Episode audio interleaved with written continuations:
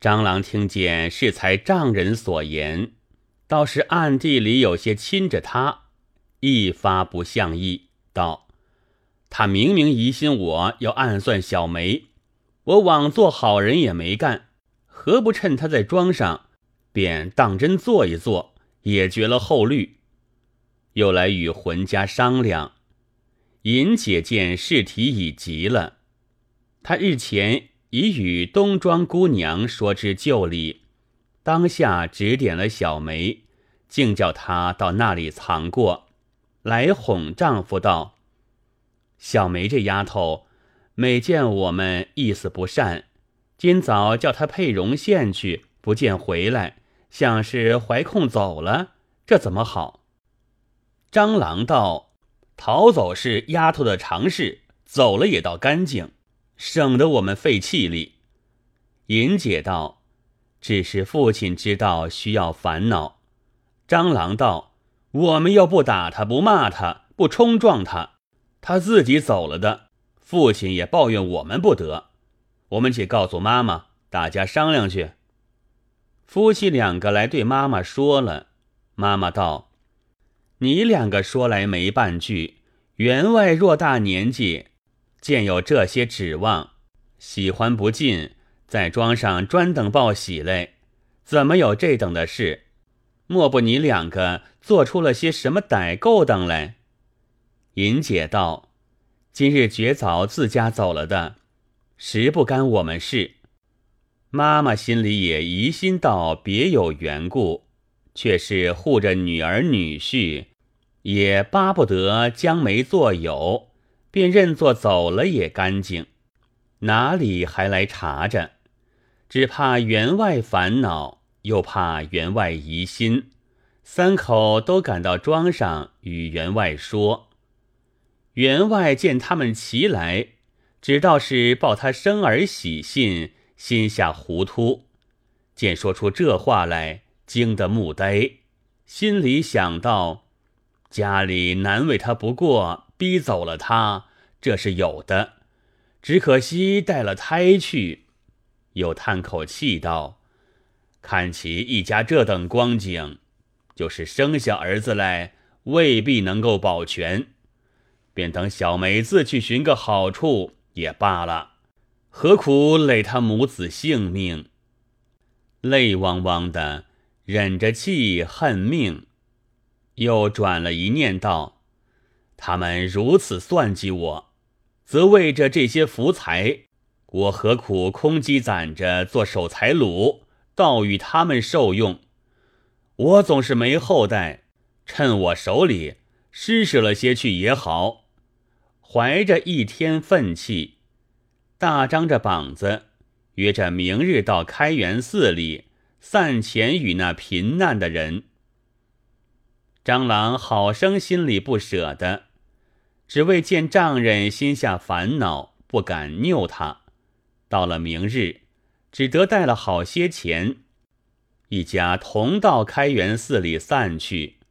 到的寺里，那贫难的纷纷的来了，但见连肩搭背，落手包头，风瘫的粘裹臀形，阴哑的铃铛口说，磕头撞脑。拿差了竹拐护喧哗，摸壁扶墙，踹错了阴沟相怨唱，闹热热媳儿带女，苦凄凄单夫之妻，都念到明中舍去暗中来，真叫做今朝哪管明朝事。那刘员外吩咐：大乞儿一贯，小乞儿五百文。乞儿中有个刘九儿，有一个小孩子，他与大兜子商量着道：“我带了这孩子去，只织的一贯，我叫这孩子自认做一户，多落他五百文，你在旁做个证件，帮衬一声，骗得钱来，我两个分了，买酒吃。”果然去报了名，认作两户。张郎问道。这小的另是一家吗？大兜子旁边答应道：“另是一家。”就分与他五百钱。刘九儿都拿着去了，大兜子要来分他的。刘九儿道：“这孩子是我的，怎生分得我钱？你须学不得我有儿子。”大兜子道：“我和你说定的，你怎生多要了？你有儿的，便是这般强横。”两个打将起来。刘员外问之缘故，叫张郎劝他。怎当的刘九儿不识风色，指着大兜子千绝户万绝户的骂道：“我有儿子是请的钱，干你这绝户的甚事？”张郎脸正得通红，止不住他的口。刘员外已听得明白，大哭道：“俺没儿子的，这等没下手，悲哀不止。”连妈妈、女儿伤了心，一齐都哭将起来。张郎没做理会处，散罢，只见一个人腊后走来，望着员外妈妈施礼。你道是谁？正是刘隐孙。员外道：“你为何到此？”隐孙道：“伯伯伯娘，钱与侄儿的东西。”日逐盘费用度尽了，今日闻之在这里散钱，特来借些使用。员外碍着妈妈在旁，看见妈妈不作声，就假意道：“我前日与你的钱钞，你怎不去做些营生？便是这样没了。”尹孙道：“侄儿只会看几行书，不会做什么营生。”日日吃用有减无增，所以没了。员外道：“也是个不成器的东西，我哪有许多钱够你用？”狠狠要打。妈妈假意相劝。银姐与张郎对他道：“父亲恼累，舅舅走吧。”尹孙只不肯去，苦要求钱。员外将条主杖。一直的赶将出来，他们都认识真，也不来劝。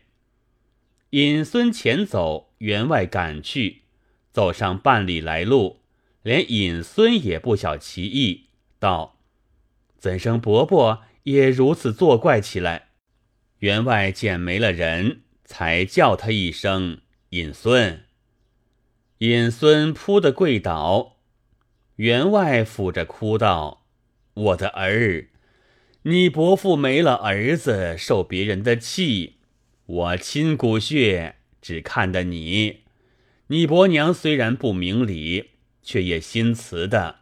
只是妇人一时偏见，不看得破，不晓得别人的肉微不热。那蟑螂不是良人，须有日生分起来。我好歹劝化你伯娘转意。你只要时节边，勤勤到坟头上去看看，只一两年间，我着你做个大大的财主。今日薛里有两锭钞，我瞒着他们，只做敢打，将来与你。你且拿去盘费两日，把我说的话不要忘了。尹孙领诺而去，员外转来收拾了家去。张郎见丈人散了许多钱钞，虽也心疼，却倒是自今以后家财再没处走动，尽够着他了，未免志得意满，自由自主，要另立个铺排，把张家来出警，渐渐把丈人丈母放在脑后，倒像人家不是刘家的一般。刘员外固然看不得，连那妈妈机祖护他的也有些不服气起来。亏得女儿尹姐着实在里边调停，怎当的男子汉心性硬烈，直逞自义，哪里来顾前管后？一且女儿家顺着丈夫日逐惯了，也渐渐有些随着丈夫路上来了。自己也不觉得，当不得有心的看不过。一日，时遇清明节令，家家上坟祭祖。张郎既掌把了刘家家私，少不得刘家祖坟要张郎支持去祭扫。张郎端正了春城担子，先同浑家到坟上去。年年刘家上坟已过，张郎然后到自家祖坟上去。此年张郎自家做主，偏要先到张家祖坟上去。尹姐道：“怎么不照旧，先在俺家的坟上，等爹妈来上过了再去？”张郎道：“你嫁了我，连你身后的也要葬在张家坟里，还先上张家坟是正理。”尹姐拗丈夫不过，只得随他先去上坟，不提。那妈妈同刘员外以后起身到坟上来，员外问妈妈道：“他们想已到那里多时了？”妈妈道：“这时蟑螂已摆设的齐齐整整，同女儿在那里等了。”到得坟前。只见静悄悄的，绝无影响。看那坟头，已有人挑些新土盖在上面了，也有些纸钱灰与酒浇的湿土在那里。刘员外心里明知是侄儿尹孙到此过了，故意道：“谁曾在此先上过坟了？”对妈妈道：“这又作怪。”女儿女婿不曾来，谁上过坟？难道别姓的来不成？又等了一会儿，还不见张郎和女儿来。员外等不得，说道：“俺和你先拜了吧，知他们几时来？”拜罢，员外问妈妈道：“俺老两口百年之后，在哪里埋葬便好？”妈妈指着高岗上说道：“这大树木长得似伞儿一般，在这所在埋葬也好。”员外叹口气道：“此处没我和你的份儿。”指着一块下洼水淹的绝地道：“我和你只好葬在这里。”妈妈道：“我们又不少钱，凭捡着好的所在。”怕不是我们葬，怎么倒在那水淹的绝地？员外道：“那高刚有龙气的，须让他有儿子的葬，要图个后代兴旺。俺和你没有儿子，谁肯让我？只好剩那绝地与我们安骨头。总是没有后代，不必好地了。”妈妈道。俺怎生没后代？现有姐姐姐夫嘞。员外道：“呵我可忘了，他们还未来。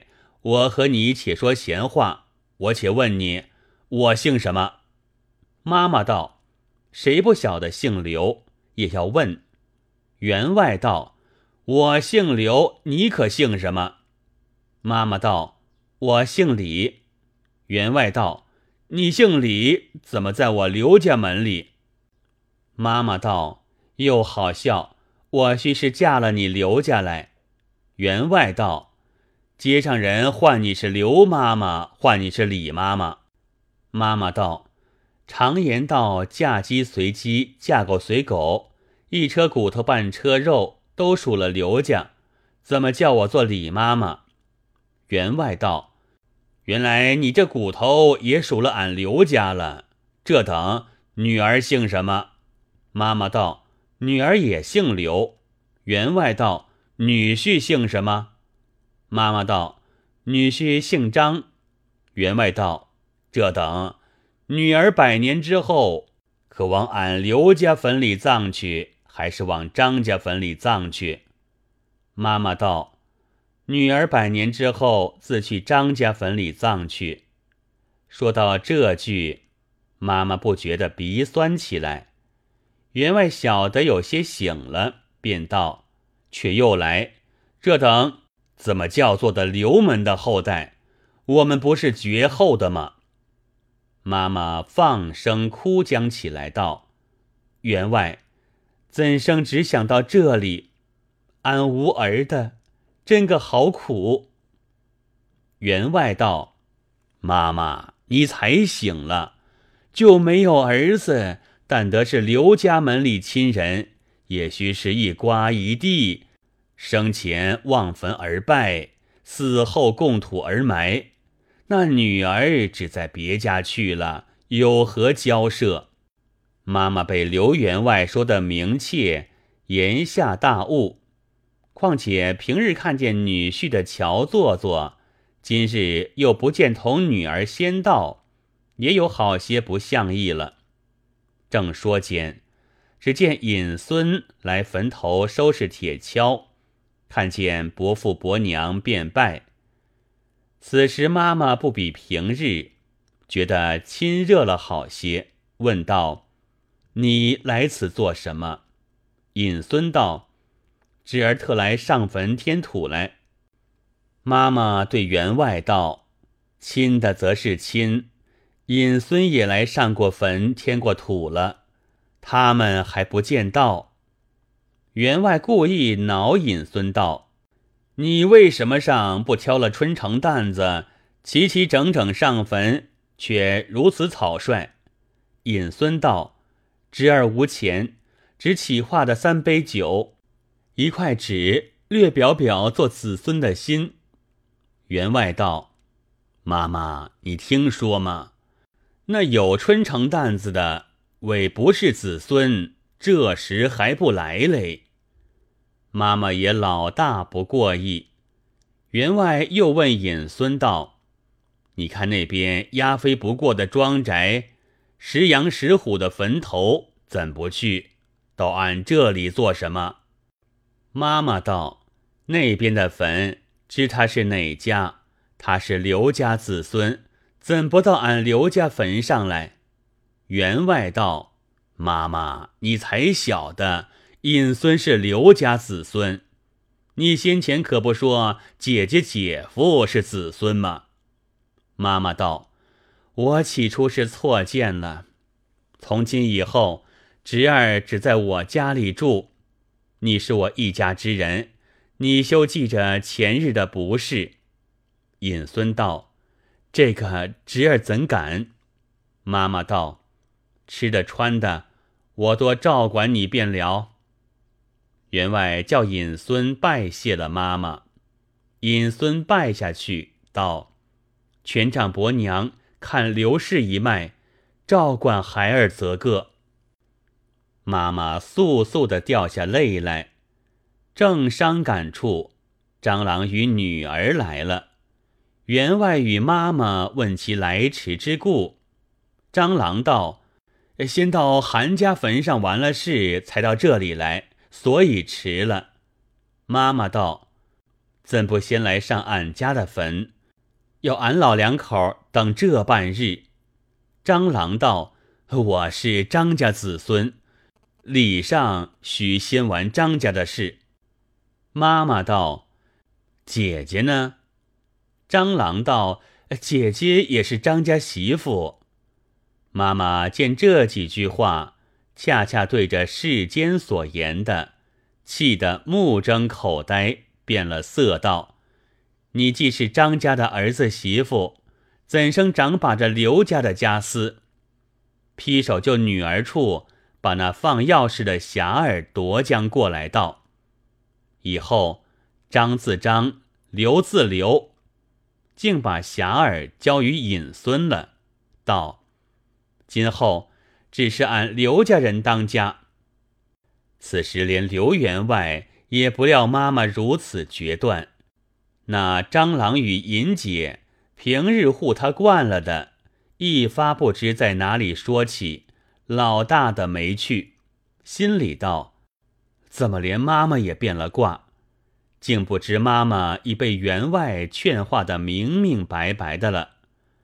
张郎还指点叫摆祭物，员外妈妈大怒道：我刘家祖宗不吃你张家残食，改日另祭。各不喜欢而散。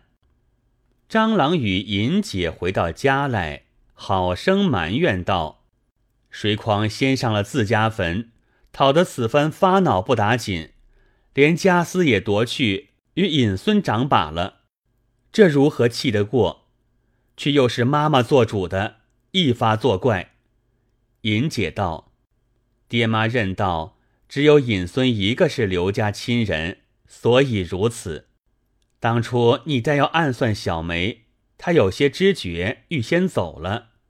若留得他在时，生下个兄弟，须不让那尹孙做天气。况且自己兄弟还情愿的，让与尹孙。”实是气不甘。张郎道：“平日又与他冤家对头，如今他当了家，我们倒要在他喉下取气了，怎么好？还不如再求妈妈择个。”尹姐道：“是妈妈主的意，如何求得转？我有道理，只叫尹孙一样当不成家罢了。”张郎问道：“即将安出？”尹姐只不肯说，但道是做出便见，不必细问。明日，刘员外做个东道，请着邻里人把家私交与尹孙掌把。妈妈也是心安意肯的了。尹姐晓得这个消息，倒是张郎没去，打发出外去了，自己着人。悄悄东庄姑娘处说了，接了小梅家来。原来小梅在东庄分娩，生下一个儿子，已是三岁了。尹姐私下祭衣祭食，去看去他母子，只不把家里知道，唯恐蟑螂晓得，生出别样毒害来，还要等他再长成些，才与父母说破。而今因为气不过尹孙做财主，只得去接了他母子来家。次日来对刘员外道：“爹爹不认女婿做儿子罢了，怎么连女儿也不认了？”员外道：“怎么不认？只是不如尹孙亲些。”尹姐道：“女儿是亲生，怎么倒不如他亲？”员外道。你须是张家人了，他须是刘家亲人。尹姐道：“便做到是亲，未必就该是他掌把家私。”员外道：“除非再有亲似他的，才夺得他，哪里还有？”尹姐笑道：“只怕有也不见得。”刘员外与妈妈也只道女儿愤气说这些话。不在心上。只见女儿走去，叫小梅领了儿子到堂前，对爹妈说道：“这可不是亲似尹孙的来了。”员外妈妈见是小梅，大惊道：“你在哪里来？可不到逃走了？”小梅道：“谁逃走？须守着孩儿嘞。”员外道：“谁是孩儿？”小梅指着儿子道：“这个不是。”员外又惊又喜道：“这个就是你所生的孩儿，一向怎么说？干是梦里吗？”小梅道：“只问姑娘便见明白。”员外与妈妈道：“姐姐快说些个。”尹姐道：“父亲不知，听女儿从头细说一遍。”当初小梅姨姨有半年身孕，张郎使嫉妒心肠，要索算小梅。女儿想来，父亲有许大年纪，若索算了小梅，便是绝了父亲之嗣。是女儿与小梅商量，将来寄在东庄姑姑家中分娩，得了这个孩儿。这三年只在东庄姑姑处抚养，身衣口食。多是你女儿照管他的，还指望再长成些方才说破。今见父亲认道，只有尹孙是亲人，故此请了他来家。须不比女儿，可不比尹孙还亲些吗？小梅也道：“其实亏了姑娘，若当日不如此周全，怎保得今日有这个孩儿？”刘员外听罢，如梦初觉，如醉方醒，心里感激着女儿。小梅又叫儿子不住的叫他爹爹。刘员外听得一声，身也麻了，对妈妈道。原来亲的只是亲，女儿姓刘，到底也还护着刘家，不肯顺从张郎，把兄弟坏了。今日有了老生儿，不至绝后，早则不在绝地上安坟了。皆是孝顺女所赐，老夫怎肯知恩不报？如今有个主意，把家私做三份分开。女儿、侄儿、孩儿各得一份，大家各管家业，和气过日子罢了。当日叫家人寻了张郎家来，一同引孙及小孩儿拜见了邻舍诸亲，就做了个分家的筵席，尽欢而散。此后，刘妈妈认了真，十分爱惜着孩儿。员外与小梅自不必说，尹姐、尹孙有个内外保全。